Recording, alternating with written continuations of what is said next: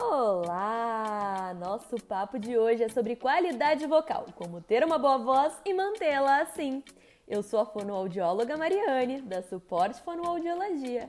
E bora para mais um momento Quick, Quick Fono!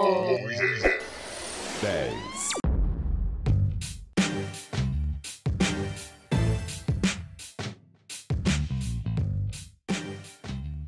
Para iniciar nosso papo, é importante entendermos que a voz é nossa identidade. Por isso, toda vez que ela passa por algum problema, como quando estamos gripados ou roucos, ela fica super diferente e bate aquela insegurança, não é mesmo? Então presta atenção nas dicas que preparamos para manter a qualidade da sua voz sempre na melhor forma. Para começar, vem a hidratação.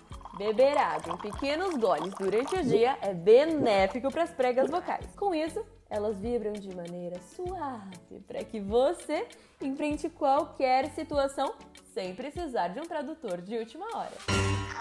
Umidificar o ambiente também é uma excelente estratégia.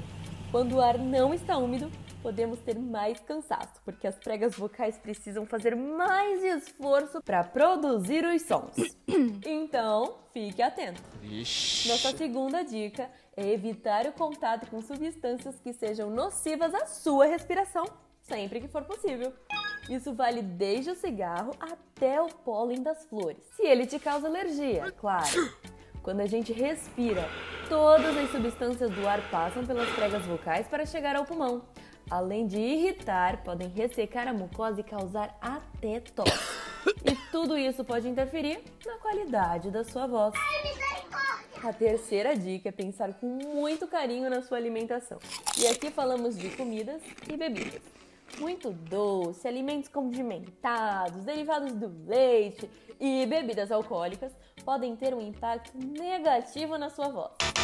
Devemos lembrar do refluxo e da própria sensibilidade de cada um a determinados alimentos e até temperaturas, muito quente ou muito gelado, o que pode causar pigarro, ardor na garganta e até a rouquidão. Fique de olho, pois suas escolhas refletem e muito na sua qualidade vocal. E a quarta e última dica é de ouro: o aquecimento e o desaquecimento vocal.